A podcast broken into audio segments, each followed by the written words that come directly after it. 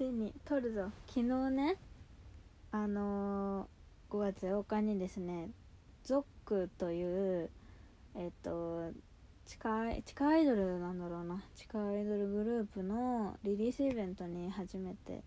行ってきて結構結成が去年の秋ぐらいだったかな。10月とかだっけ？9月とかだっけ？忘れちゃったけど。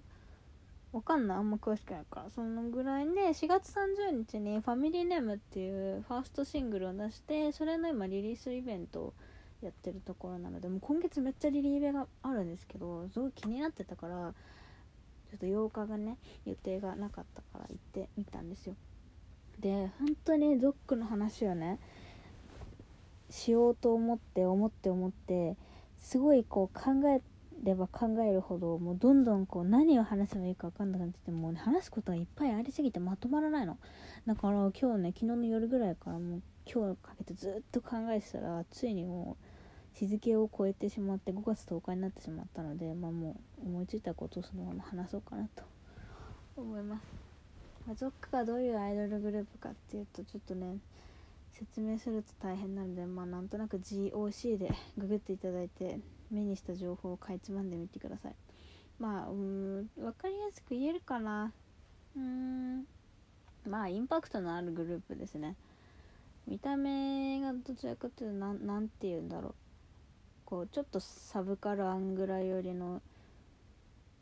いわゆるメンヘラとか言われて簡単に言うとメンヘラとか言われちゃいそうな見た目をしてる女の子たちが多いんですけど一番こうフロントに立って目立ちやすい子が2人いて戦慄かなのちゃんってアイドル詳しい人ちょっと知ってるかもしれないんですけど戦慄かなのちゃんっていうあの元少年院出身で今は少年院出た人とかの就労支援とかやったりあと親から虐待してされてる子を助けるようなあの NPO 法人理事やってる子と横須賀のバカヤンキーっカシーカティっていう子が結構目立つグループなのでまあなんとなくわかると思うんですけどパンチ力のあるグループなんですね。でそこのプロデュース兼メンバーとしてパフォーマンスをしてるのが大森聖子さん。まあ言わずと知れた女の子の。女の子の女の子なんて言うんだろうね。代弁者的な人ですかね。なので結構こうあんまり王道のアイドルやってないっていう。なんかね女の子の社会で結構つらしんどい思いをしてきたような子たちが肯定力のあるグループっていうんですかね。こう生きづらさみたいなものを認めていってくれるような感じの、うん、あんまりこうただキラキラしてるだけじゃないグループなんですけどまあちょっと興味があってね大森聖子さんがやってるっていうところもそうなんですけどもともと戦慄かなのちゃんの顔がすごい好きで私がフォローしてるフォローな美容系のリストを作ってツイッターで見てるんですけどそこでメイクさん多分戦慄かなちゃんのメイクをよく担当してる人があのツイッターでかなのちゃんの写真をよく載せたからこの子めっちゃ顔かわいいなと思って気になり始めたのがきっかけなんですけど最終的に最初かなのちゃんから入って今は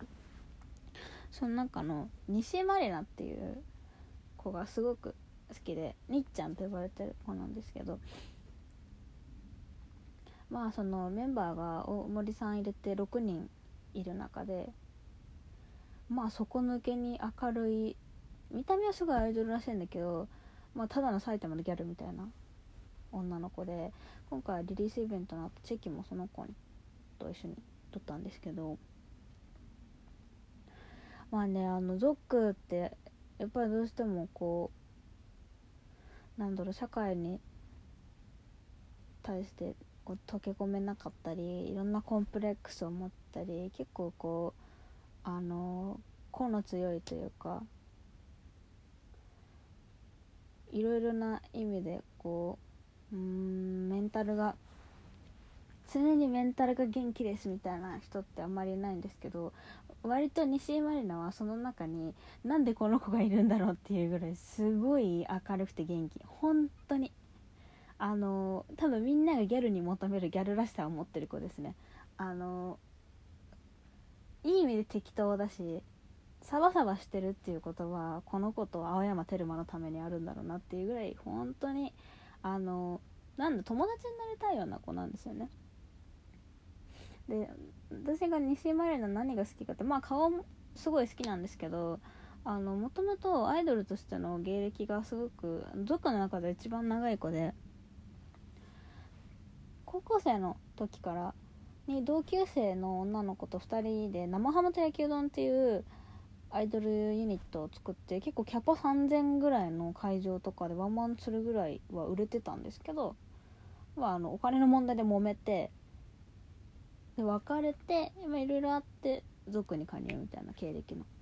子で、まあ、芸歴が長いんで、まあ、やっぱ族の中でも芸歴長い抜きにしてもめちゃめちゃ喋りがうまいんですよ。これはね族で喋ってる動画とか、まあ、あの兄ちゃんだけの動画見ると分かるんだけど本当にねなんかね最近の二十歳そこらの女の子のアイドルとしてはね異色なぐらいねめちゃくちゃ面白い。本人がすごいめちゃくちゃ面白くするぞっていう意識があるわけでもないんだけどでもすごい天才的なこうバランス感覚みたいなのがあったりとかまあ経験もあるんだろうけどすごくねあのー、場の空気を読みつつ自分らしさを出すのがうまい子でめちゃくちゃタメ口キャラでで結構危なっかしいことも言うので割と炎上しちゃったりとかもするんですけどでもなんか洗いづらい何でも話すしその前のユニットで別れてた時もめちゃくちゃ金で揉めたみたいな話も普通にするしあのゾック結成してすぐ1人脱退しちゃってるんですけどその子が脱退した経緯とかもまあなんかあれざる。そんなになんかこううん。暗い話があったわけじゃないっぽいんですけどまあそのにっちゃんなりの見解でさらっと話してくれる子で本当になんか私はこんな子になりたいなっていう気持ちも込めてすごくすごく好きになってにっちゃんの中で私が一番好きなエピソードがあるんですけど前の生ハムと焼きうどんやってた時2人組でみっちゃん西まりなちゃんと東梨沙ちゃんっていう子で2人でしたんですけど高校のクラスメイトで東梨沙ちゃんの方があまりクラスに馴染めなかった。クラスの隅っこにいるような子で友達も全然いなくて学校にいる時はカーテンにくるまって休み時間過ごしてるような子だったんですけどにっちゃんはもう本当に友達がいっぱいいて誰からも愛される子。それはもう今も変わらなくてどんなところに行ってもどこでも溶け込んで誰からも愛される愛され力の強い人なんですけど当時からそうでそのカーテンの中に「東」って言って入っていってくれたのがにっちゃんだったって。で東りさちゃんもにっちゃんすごくにっちゃんみたいな人に憧れてにっちゃんと同じツインテールにしたりとか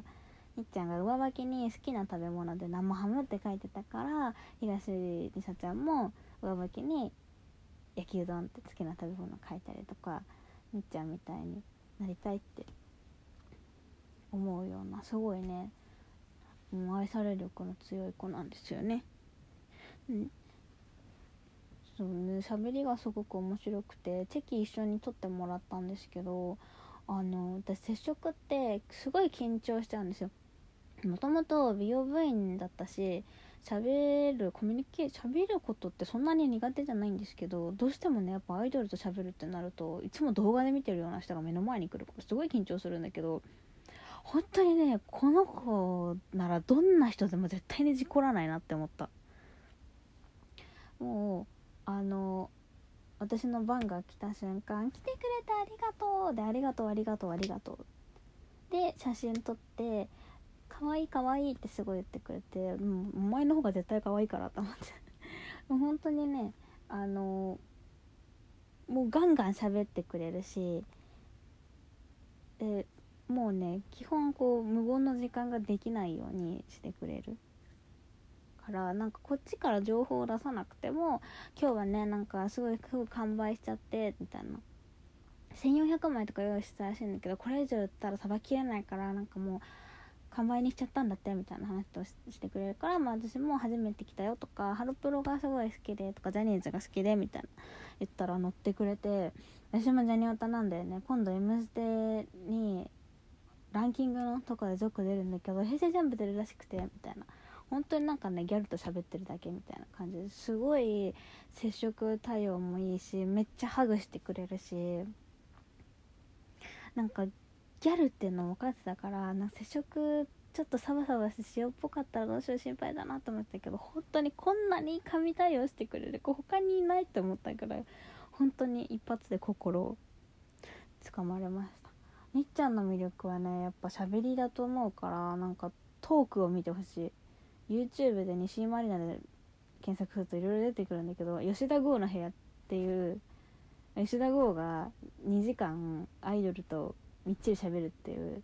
生配信の動画があるんだけどそれが一番わかると思うにっちゃんの魅力は。にっちゃんね私ね本当にねあのローソンでバイトしてた時ににっちゃんが昔ローソンでバイトしてたらしいんですけどあの唐揚げくんを勝手に食べてクビになったとか バイト中にめっちゃトイレ行くからすごい怒られたみたいな話とかがすごい大好きで本当になんか自由に生きてるんだなって。私はなんか結構へこみやすかったりメンタルもあんまり弱いのでいちいちうじうじしちゃうんだけどなんか兄ちゃんみたいにあっけらかんと生きられたら素晴らしいだろうなと思って本当に兄ちゃんには憧れますね。